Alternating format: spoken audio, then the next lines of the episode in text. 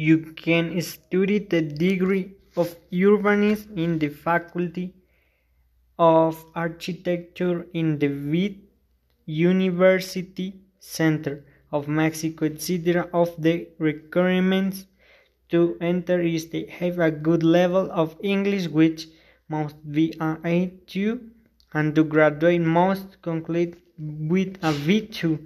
Another option may be the University of the Valley of Mexico, but the more recommended is the National Autonomous University of Mexico.